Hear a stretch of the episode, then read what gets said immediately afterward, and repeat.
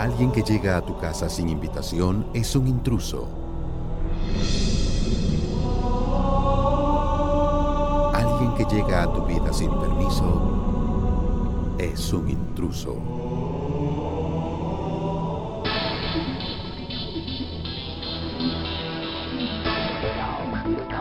A continuación, la primera radionovela de educación entretenimiento hecha en Guatemala que previene e informa sobre todo lo que necesitamos saber acerca del VIH.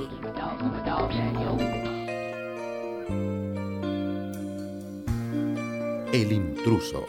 El virus de inmunodeficiencia humana llega una vez y llega para quedarse.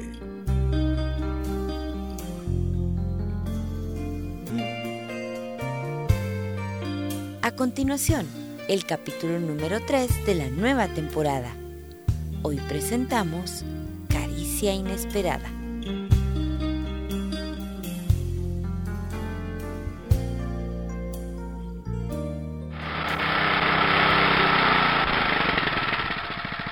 Pero si aquí viene la mujer que me roba el sueño, inocencia, la que me ilumina con su presencia.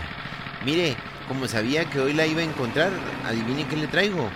Ay, John Michael, usted siempre con sus cosas, pero dígame qué me trae. Ve pues, si esto no falla, al fin mujeres, curiosas, todas son iguales. Le traigo una flor que no es tan chula como usted, pero se la doy con todo mi corazón de melón. Ay, gracias, John Michael, qué pena, está muy bonita. Bueno, princesa, la dueña de mi nave. Hoy no le voy a preguntar nada porque ya hice una investigación y como lo prometido es deuda.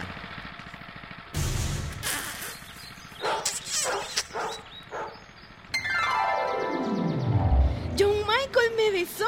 Usted es un abusivo, es un... ¿Un qué, mi reina? Un conductor de tuk-tuk que acaba de tocar el cielo. Pero no se preocupe. Con este beso no nos convertiremos en padres de un John Michaelito. ¿Y sabe qué? ¿Qué? Como el otro día me dejó en duda. Cabal le pregunté al doctor y él confirmó mis sospechas y reafirmó mis amplios conocimientos en materia sexual. Me dijo que un beso no embaraza. ¿Qué le parece? Ay, John Michael, qué vergüenza. ¿Y de seguro usted le dijo al doctor algo de mí?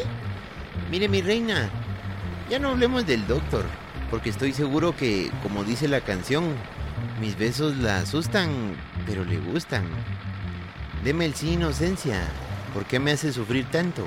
Porque usted es un mujeriego, porque de seguro lo mismo que me dice a mí se lo dice a otras, y porque cuando las mujeres nos enamoramos queremos que nuestro novio nos quiera en exclusiva, no que anden de flor en flor como es costumbre. Déjeme, me siento muy mal. Pero no se vaya, inocencia. Platiquemos, mi reina. Inocencia. Pero no me deje hablando solo. Le llevo en mi nave. Inocencia.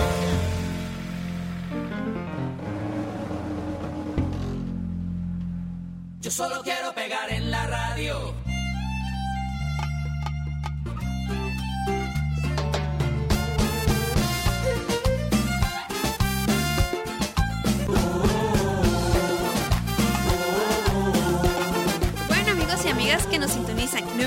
Estamos con ustedes en el programa Mariposas en el Estómago. Nos alegra que nos escuches. El día de hoy estamos lanzando una pregunta para saber qué dice el público. Queremos saber qué piensas sobre esperar para iniciar una vida sexual activa. Así es, y sabemos que muchos jóvenes se dejan influenciar por amigos o compañeros para iniciar una vida sexual activa muy pronto. Pero, ¿estaremos realmente preparados? También llámanos a los teléfonos de cabina. Estamos esperando tus opiniones al respecto.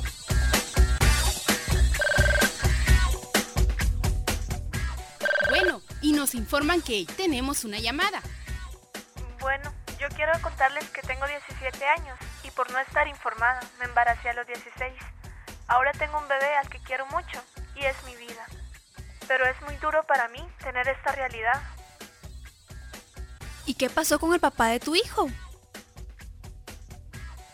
Bueno, él desapareció cuando supo que yo estaba embarazada. No lo he vuelto a ver y ni siquiera se hizo responsable de mi bebé. Y con la experiencia que tienes, ¿qué consejo nos darías? Bueno, yo lo único que puedo decirles es que cuando somos adolescentes aún no estamos preparados para ser padres ni madres. Yo aconsejo que la vida sexual empiece cuando estemos bien informados de las consecuencias que el sexo puede traernos y cuando estemos en capacidad de hacernos responsables de nuestros actos. Para mí hoy es muy difícil y se los comparto para que a otros no le pase lo mismo que a mí. Estamos impresionados. Agradecemos mucho tu valentía al contarnos tu experiencia y te invitamos a seguirnos escuchando. Esta experiencia está muy clara. Si no estamos preparados para afrontar las consecuencias, es mejor esperar. ¿Y tú? ¿Qué opinas? Te dejamos con esta canción y te pedimos que te comuniques con nosotros aquí a Mariposas en el Estómago.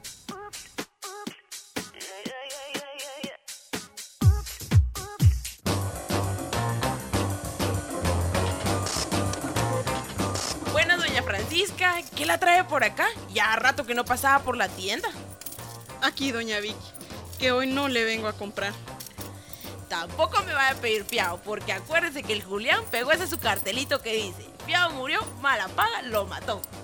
No, doña Vicky, tampoco le vengo a pedir fiado, pero sí le vengo a pedir un favor. Va pues, cuénteme, doña Francisca, ¿qué necesita?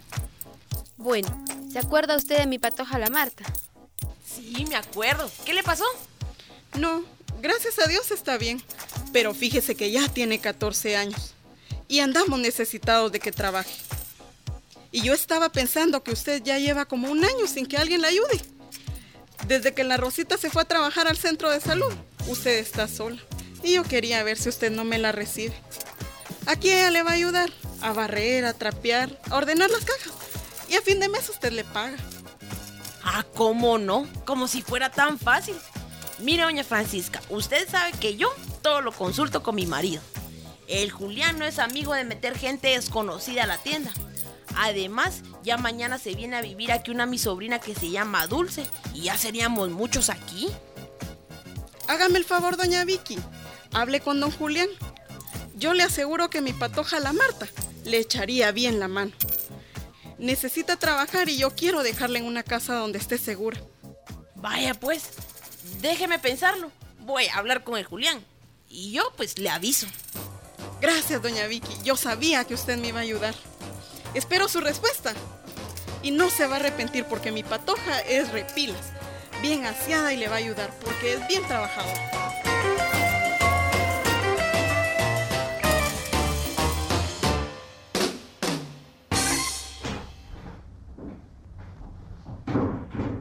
Buenos días, Felipe. Veo que traes tus resultados. Sí, buenos días, doctor. Eh, sí, mira, aquí está el sobre que me mandaron del laboratorio.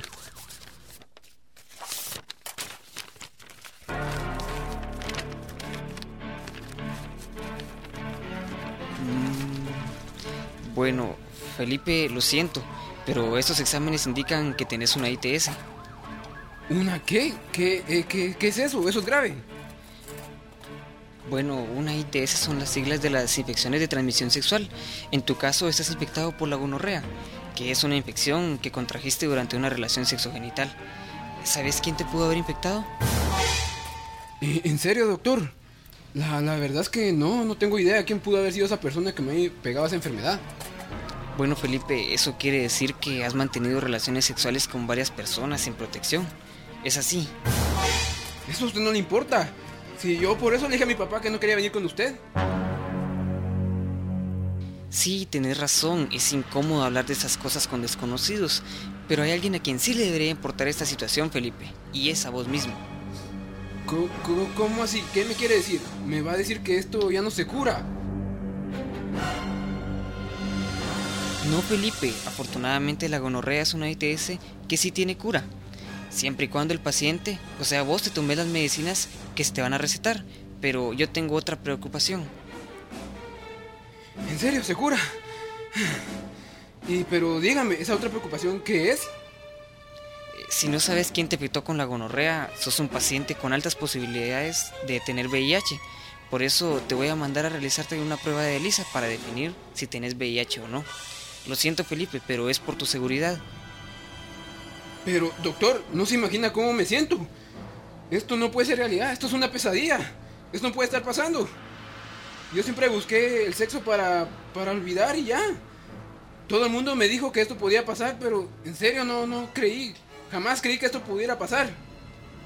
No nos anticipemos, Felipe. Es importante salir de dudas. Hacete el examen y te espero aquí en cuanto te den los resultados. Allí vamos a practicar, tranquilízate. Por ahora no hay nada más que hacer que esperar. Bueno, doctor, eh, yo regreso cuando tenga los resultados.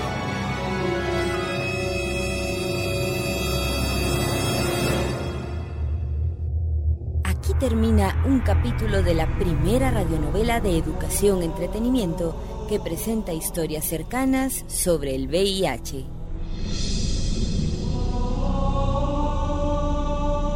El intruso. El virus de inmunodeficiencia humana llega una vez y llega para quedarse.